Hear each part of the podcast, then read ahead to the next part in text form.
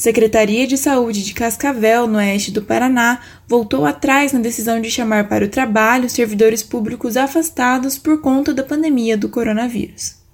No sábado, dia 29 de agosto, 193 profissionais do grupo de risco foram convocados por meio de um decreto municipal para retornarem às atividades.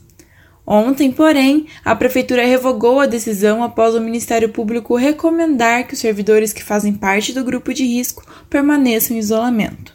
A Secretaria de Saúde de Cascavel informou por meio de nota que a decisão do Ministério Público será acatada. As justificativas apresentadas pela Prefeitura para convocar os servidores apontam baixo risco de contaminação, o fato dos funcionários estarem afastados há mais de quatro meses, além de garantir os equipamentos de proteção necessários. A nota ainda destaca o aumento do atendimento a outras doenças nas UBSs e UPAs, e que, por conta do afastamento desses profissionais, o serviço está sendo prejudicado. De acordo com o boletim oficial da Prefeitura, Cascavel tem 174 casos ativos de coronavírus, não notificando nenhuma morte nas últimas 48 horas, com 121 óbitos por Covid-19 desde o começo da pandemia.